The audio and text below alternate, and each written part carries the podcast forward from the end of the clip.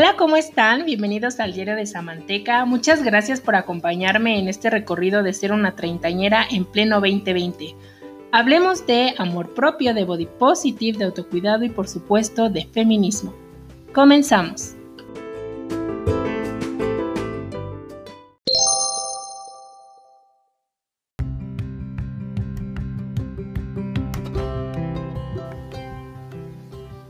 Hola otra vez. Eh, muchísimas gracias por acompañarme en el episodio 2 del Diario de Samanteca. Eh, creí que no iba a poder estar más feliz que el martes, pero la verdad es que estoy mucho más feliz por todas las respuestas, los comentarios que recibí en mis redes sociales, los mensajes que me enviaron, la buena vibra, los comentarios, las sugerencias, de verdad que les agradezco muchísimo y esto me hace empezar este segundo episodio con toda la energía del mundo. Eh, también por ahí recibí algunos comentarios de que me escucho súper seria y que yo no soy así. Solo quiero aclarar que yo soy súper seria. O sea, soy la seriedad andando. Entonces, bueno, no, la verdad es que estaba un poco nerviosa en el primer episodio y de verdad no sé por qué, pero espero que esto vaya cambiando conforme vayan avanzando los episodios y podamos eh, platicar de una manera más simpática. Pero bueno, también quería comentarles que recibí eh, la sugerencia de música, entonces quiero presentarles el nuevo intro de El Diario de Samanteca.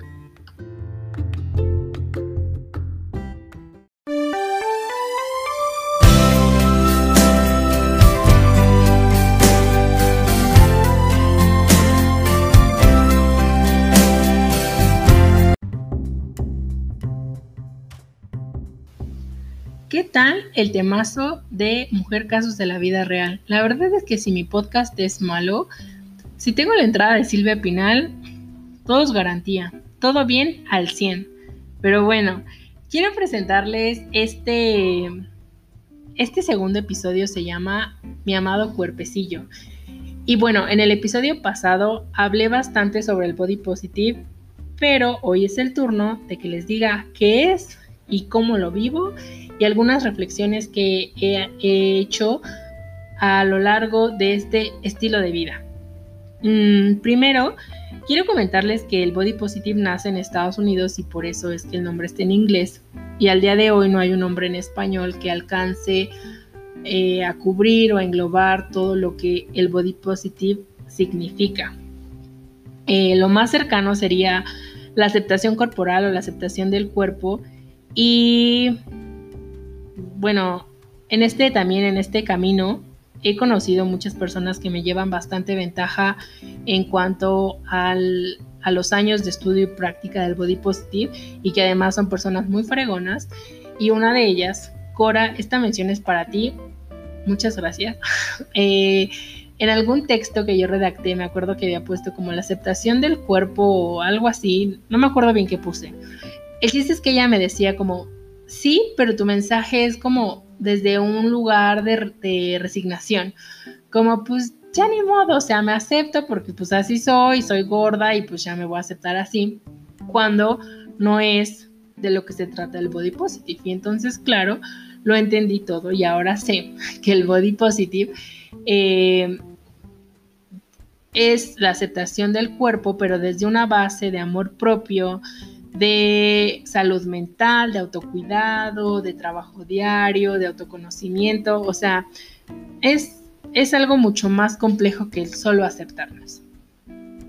Y bueno, en lo personal, para mí el body positive es una celebración del cuerpo y además una manifestación de amor a nosotros mismos por lo que somos tanto por dentro como por fuera.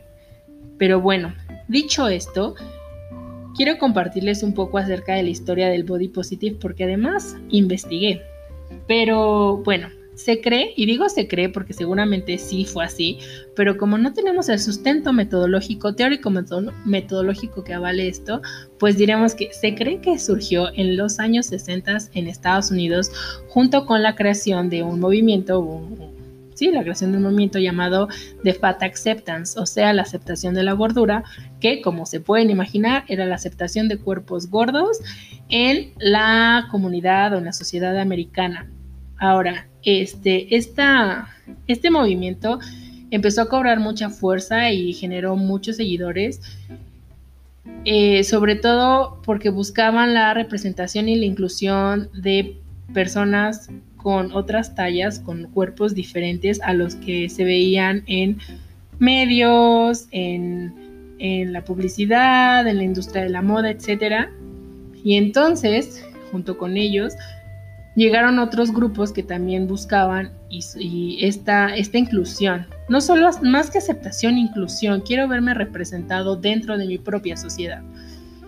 Más adelante, muchos años más adelante, en 1996, se cree que se acuña por primera vez el término body positive para referir lo que es hoy en día, gracias a una terapeuta y su paciente que fundaron em, una, que crearon una organización que se llama bodypositive.org y ellas lo, lo fundan con la intención de crear conciencia y de trabajar con desórdenes alimenticios y eh, la comunidad creció, generaron un, pues un movimiento bastante sólido y fuerte dentro de su comunidad y se fue expandiendo eh, actualmente siguen trabajando, dan talleres, conferencias, tienen libros. Y entonces ellas dicen que para vivir en el body positive, les voy a decir sus nombres porque además lo investigué, son Connie Sobsack y Elizabeth Scott.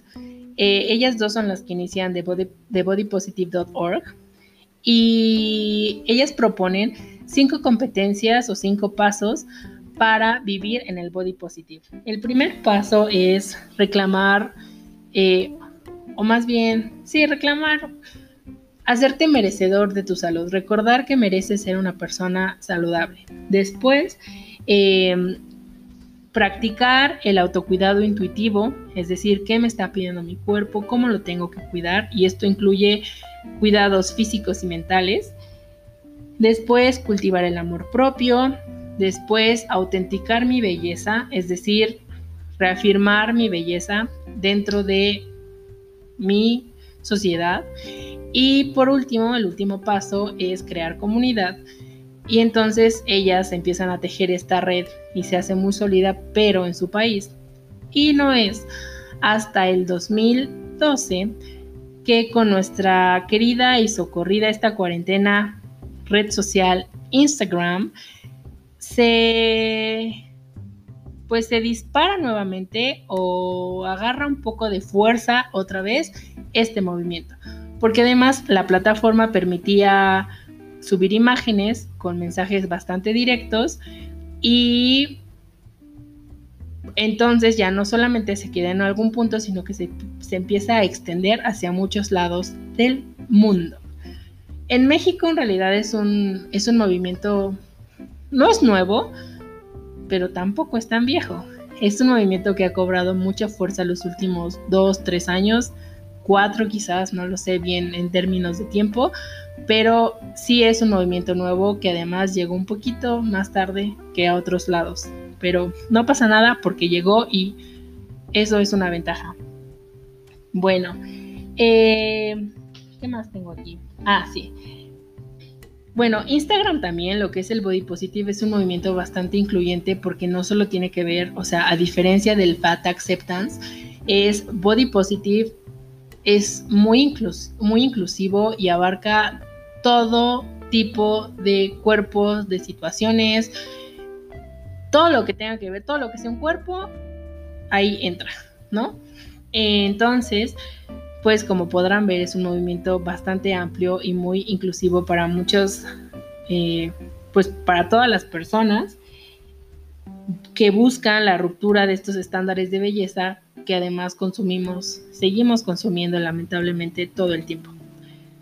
Nada más quiero contarles que estos estándares de belleza pues sí, son marcados por nuestro terrible y se va a caer sistema patriarcal, porque además fueron los hombres los que fueron decir, hablando de las mujeres, pero les digo, esto no es exclusivo solamente para nosotras, también para los hombres, pero hablando específicamente de las mujeres que además son las que más conflictos han ido desarrollando a lo largo del tiempo, fueron los hombres eh, los que empezaron a decidir cómo es que nos teníamos que ver y quiénes eran bonitas o bellas y quiénes no. Y además se dieron el lujo de darse permiso de ser feos, o sea, porque, porque feo, fuerte y formal es lo de hoy, porque diría Laura León que el hombre es como el oso y etcétera, todo lo que ya saben, o sea, no solo nos dijeron se tienen que ver así, sino que también se autorizaron ser feos. Pero bueno, este, no me quiero desviar mucho de, de, de mi línea conductora, pero con estos estándares de belleza nos empezaron a vender a nosotros los mexicanos una idea, pues sí, un ideal bastante diferente de lo que somos. Basta con caminar en un centro comercial y de repente ir viendo los escaparates y darte cuenta de estas chicas nórdicas, perfectas, pelirrojas, con un millón de capas así, layers, abrigo, chamarra, saco, sudadera, botines, porque aparte ocupan zapato plano, pero siguen midiendo dos metros. O sea, personas que no son o que no representan lo que somos los mexicanos. Y ahora, con esto también me refiero es que no hay una forma de representar, o sea, no hay alguien que sea, ah, este sí, este sí es un mexicano, no. Somos muchísimos. Y entonces eso justamente es lo que busca el body positive, es que no hay un solo tipo de cuerpo. No hay un estándar de belleza mexicano, no hay, o sea, hay de todo y todos merecen ser representados en la industria de la moda, en los medios, en la publicidad, en lo que consumimos a diario, en las redes sociales, etcétera, etcétera. Porque además, y les digo que lamentablemente este movimiento toma fuerza, pero es como una fuerza que se resiste, o sea, cuesta trabajo, porque seguimos viendo los anuncios de cualquier marca, no sé, que es muy consumida por nosotros, Lala, Bimbo, digo, ahorita no tengo un ejemplo súper concreto, pero cualquier anuncio de leche, vamos a pensar anuncio de leche o de crema, y se ven estas casas como con mamás que aparte tienen como 27 años y sus hijos y son, pues es como, ¿de dónde salió esta persona? O sea, sí, pero no nos están representando a todos. Y al contrario, está esa cosa aspiracional que nos hace como, pero yo me quiero ver como ella, yo me tengo que ver como ella y entonces aquí entra los problemas de complejos y de inseguridades que pues intentamos erradicar. yo quiero platicarles cómo me hice consciente de mi cuerpo. Yo estaba muy pequeña. Ay, perdón. O pequeña cuando iba en el kinder era bastante guapachosa, era gordita y no estoy diciendo gordita para suavizar el término de gorda, eso lo voy a explicar en el próximo capítulo de la gordofobia, pero digo gordita porque mi mamá me enseñó a hablar diminutivo. Entonces, la mantequita era gordita y era guapachosa, rumbera, ocupaba bikini en sus clases de natación y le bailé a gorro la vida, hasta que más grande, pues empezó como a consumir estos productos televisivos y las revistas y pues entonces veía cosas como Amigos por siempre, Aventuras en el tiempo y obviamente quería ser Belinda. ¿Cómo le explican a una niña de 10 años o a una niña con el cabello chino, con la piel morena, con los ojos cafés, que nunca va a poder ser güera de ojos azules, lacia, semi española o no sé, ¿Cómo le explico que ella es bonita así? Y como no, todos estamos metidos en este círculo, pues yo fui creyendo que, que como no me parecía a lo que yo creía que era bonito, o a lo que me decían que era bonito en mis revistas, tú y las notitas para ti y todos los programas que yo iba viendo, pues no, o sea, yo, yo no encajaba o yo no entraba, no me parecía, no me veía como ellas. Y entonces empecé a generar muchísimos complejos en mi cuerpo y en, cómo me veo y cómo no me voy a ver. Y era una frustración constante en muchos aspectos y que, que, gracias al Body Positive he podido trabajar porque además estos complejos fueron creciendo conforme yo fui creciendo. Y entonces, pero bueno, es que la verdad también ¿quién no quiere ser Belinda? O sea, si viene alguien y me dice, Samantha, yo te voy a operar y te voy a dejar como Belinda, se cancela el podcast, se cancela el body positive para mí y por favor vuélvame Belinda. Pero bueno, este, ¿cómo eso no va a pasar? Eh, y no, no es cierto, no es de un lugar de resignación, lo estoy hablando en serio. Eh, la cantidad de complejos es impresionante, o sea, he conocido gente que le acomplejan sus pies, los dedos de las manos, la piel, el tono de las axilas, de los codos, de las rodillas, el peso, la panza, las pompis, las no pompis, las boobies, las no boobies, o sea, el cabello, el no cabello, todo. De verdad que no conozco absolutamente a ninguna persona que no tenga un complejo de algo. Eh, o que no haya tenido. Porque quizás haya gente que ya lo haya trabajado demasiado y entonces ahorita esté en un nivel elevado superior, levitan cuando caminan. Pero al día de hoy yo no conozco a nadie que te diga que no se ha sentido mal por algo de su cuerpo. Eh, y pues todos estos complejos van limitándonos y nos van frustrando a lo largo de nuestra vida y a veces se, se transforman en rechazo a nosotros mismos. Y este rechazo a su vez se transforma en algo más horrible que es odio a cómo nos vemos. Y yo sé que la palabra es fuertísima, pero es real. Mucha gente odia cómo se ve, odia a su cuerpo. Y justamente eso es lo que tratamos de, no de evitar, más bien tratamos de de corregir, de entender o que las cosas no tienen por qué ser así en el body positive, porque no, ¿quién te dijo que si no eres talla 28, porque además esta marca española, o no sé dónde es, que llegó aquí, Bershka, Pull&Bear, Sara, Massimo Dutti, toda esa cadena, que además tienen tallas que, o sea, yo sabía que eran 5, 7, 9 y 11 y de repente era como 26, soy talla 28. Y entonces, ¿quién te dice que si no mides unos 70 y eres talla 28 no estás bien? ¿O quién te dice que si eres de cabello chino estás mal o estás bien? O sea, no, el que tú no si, el que tú no te veas representado no quiere decir que eh, seas esté mal o que esté feo. No, no, no, para nada. Y entonces es lo que estamos trabajando de manera constante los que tratamos de seguir este estilo de vida.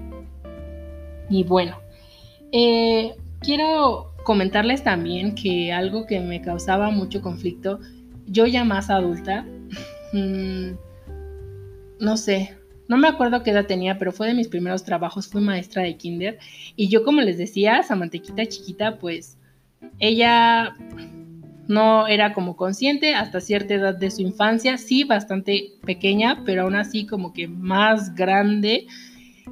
Y yo era maestra de kinder y mis alumnos eran de kinder 2, tenían cuatro años. Y tenía una alumna que ya era bastante consciente de cómo se veía y aparte ya se sentía mal y se limitaba en hacer muchas cosas. Y yo lo noté porque además yo veía reflejadas cosas que yo había hecho en algún momento, pero ella tenía cuatro años. Entonces, este problema viene en todas las edades, en todos los colores, en todo momento y todos tenemos que mantenernos alertas. Por eso no es que sea como una evangelización de decir, a ver, sí, vamos todos a convertirnos al body positive, no, pero sí un poco como como tenemos que trabajar, tenemos que mejorar esta situación. Hay niños de cuatro años que ya están padeciendo esto. Y no es posible, o sea, no es posible que, que, que siga siendo así. Digo niños, si hay adolescentes, si hay adultos, o sea, esto, esto no conoce de edad. Esta situación, eh, pues, nos llega a todos a diferentes tiempos. Ahora, si a alguien no le ha llegado esto, si alguien dice, Samantha, estás loca, ¿de qué estás hablando? Eh, por favor, escríbame, necesito hablar con ustedes. Pero bueno, eh, también les quiero contar, yo sí tuve un momento de revelación, tuve un momento de que me llegó y dijeron como así, golpe. Me acuerdo que yo estaba en el gimnasio y además ya tenía, ya tenía un, un camino recorrido. Es que no lo sé. Yo igual que les comentaba en el episodio pasado, todos tenían tiempos diferentes, no es que sea una regla. A mí me tocó así, a mí me toca así, pero yo veo que a otras personas les pasa de manera distinta. Yo ya llevaba mucho tiempo eh, leyendo estas cosas, haciendo estas reflexiones, pero a mí mi proceso ha sido muy lento. Al día de hoy no puedo ponerme ni un bikini, ni un crop top, o sea, estoy viviendo mi body positive desde otra situación, un poco más lento, no lo sé. Pero yo estaba en el gimnasio y ya, ya escuchaba podcasts y ya eh, hablaba con gente, ya leía cosas, pero pues todavía como que no me caía el 20, ¿no? Y entonces me acuerdo que estaba en la bicicleta y bueno, yo estaba mega metida, así nivel ciclo en mi gimnasio local, pero yo estaba dándole la bicicleta con todo, pero mis piernas ya no podían más. O sea, de verdad fue un momento que yo decía, ¿qué pasa? Pues mi cuerpo, mi cerebro quería seguirle dando la bicicleta, pero mis piernas ya no respondían, o sea, ya, ya, muertas. Y entonces me empezó a entrar muchísima frustración y yo me acuerdo que me agaché como, o sea, como a ver mis muslos y yo decía, no puede ser, piernas gordas, ¿por qué tú? No sé qué. Y luego volteaba y al lado de mí estaba una chava que aparte ya levantaba pesas y bueno, las levantaba como si de veras, o sea, plumas, ¿no? Y yo me empecé a enojar mucho conmigo, o sea, de estar bien, de estar en el gimnasio, mi bici, música, todo, empecé a generar mucha, pues, pues mucho odio, mucho coraje de mí para mí, de mí para mis piernas. Y entonces ya estaba así, a casi dos de llorar de la frustración. Ya me había pasado antes, no era la primera vez que experimentaba esto. Y además, toda horrible yo castigaba mi cuerpo porque era como, ah, no quisiste quemar 800 calorías hoy, pues ¿qué crees? Te voy y te voy a dar cinco tacos de tripa y, o sea, ni siquiera se me antojaban los tacos de tripa y ahorita se me hace agua la boca, pero en ese momento no se me antojaban y era como, ah, pues no pude hacerlo bien, pues ahora como más, o sea, me castigaba con comida, era violenta con mi cuerpo, era muy agresiva y entonces en ese momento me acuerdo que yo ya casi casi estaba así a dos de irme al gimnasio por mis tacos de tripa, pero ni siquiera tenía hambre, pero mis tacos de castigo. Y entonces eh, me acordé de que yo había escuchado, ya para ese momento conocí a dos chicas, Mar del Cerro, que también tiene un podcast ah, en Spotify que se llama Medita Podcast, y Anaris Mendy, que tiene uno que se llama ¿De qué tiene hambre tu vida? Y no me acuerdo cuál de las dos había, seguro Mar del Cerro, no me acuerdo. Pero había dicho como, dale gracias a tu cuerpo de lo que hace por ti, agradecele. Entonces, yo se los estoy contando largo, pero esto me pasó en cinco segundos. Yo dije, tengo dos opciones. Bajarme de la bicicleta frustrada, llorando, enojada, a ir a, a ver que como sin hambre, a enojarme y a acostarme traumada. O darle las gracias a mis piernas. Nunca había hecho ejercicio, nunca. Y entonces me acuerdo que dije, a ver Samantha, ¿no? Y estaba, estaba yo en la bici y volteé y dije, a ver, gracias piernas, porque gracias a ustedes he caminado a chorros de lugares. He caminado mucho, no me gusta correr, sigo sin correr, no, me, no lo voy a hacer, no sé si al nunca, pero la verdad es que correr y yo como que no somos amigos, pero amo bailar.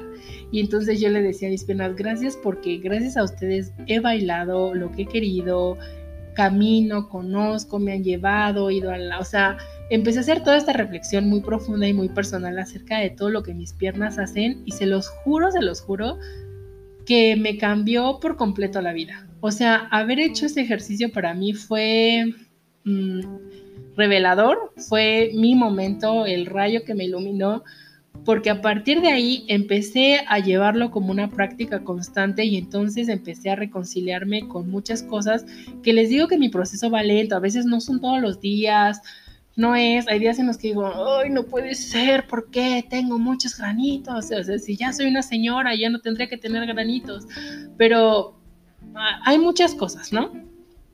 Y sigo haciendo esta práctica, pero para mí ese momento de las piernas fue mi momento.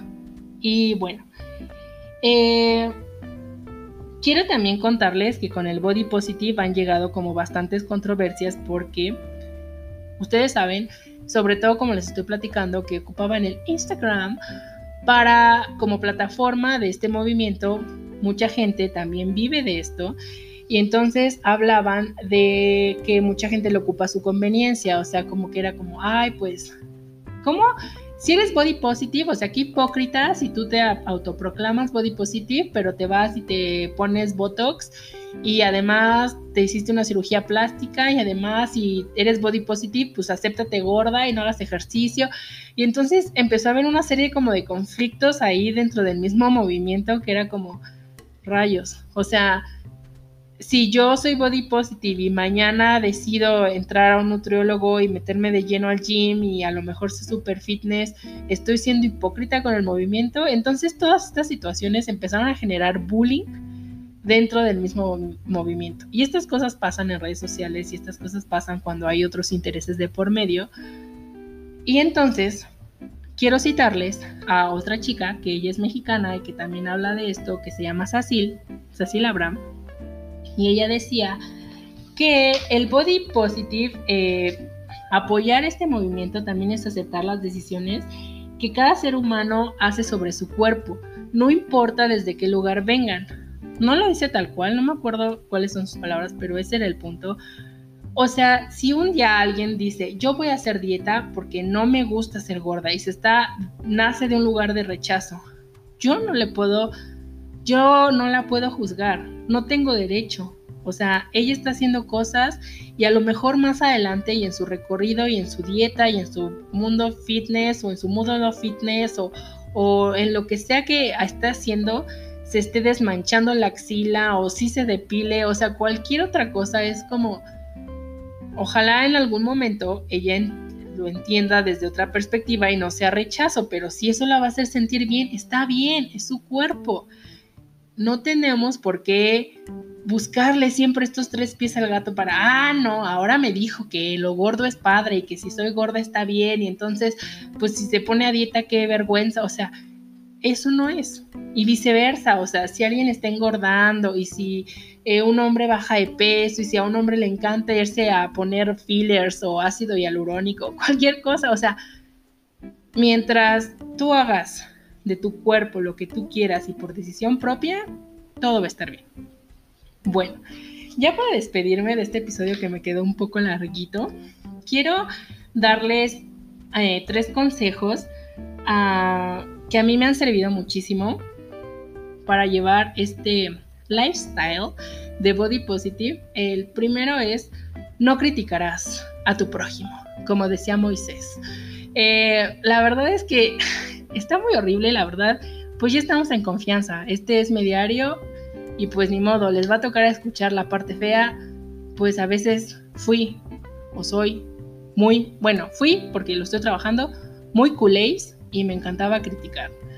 Era algo que era como, ay, ahora como, ya viste qué onda con O sea, siempre criticando cualquier cosa, de verdad me avergüenzo y y pues bueno, el día que lo empecé a dejar de hacer como una práctica consciente, ese día cambió también mi vida. E, e inmediatamente la energía que empezó a fluir alrededor de mí, la forma en la que yo me sentía, porque además entendí, claro, críticas porque no estás a gusto con cosas tuyas, o sea, y ese día también entendí que, que pues no, no generas nada de buena vibra, está muy horrible ser tan vibra. Y entonces, pues el día que dejé de ser tan culéis, ese día también cambió mi vida. El segundo consejo, bueno, yo les digo, no si ustedes quieren criticar, la verdad es que no está bien, pero pues, ¿quién soy yo para juzgarlos? Pero para mí esa práctica ha sido el paso número uno en el body positive, es no criticarás. No tienes por qué, si ella lo hace, si no lo hace, si se ve así, si se ve asado, es hermosa, es bonita, se, si se pone esa minifalda y aparte una ombliguera, y, o es porque se siente bien, porque está bien. Es en ese momento, de verdad, cambia muchas cosas.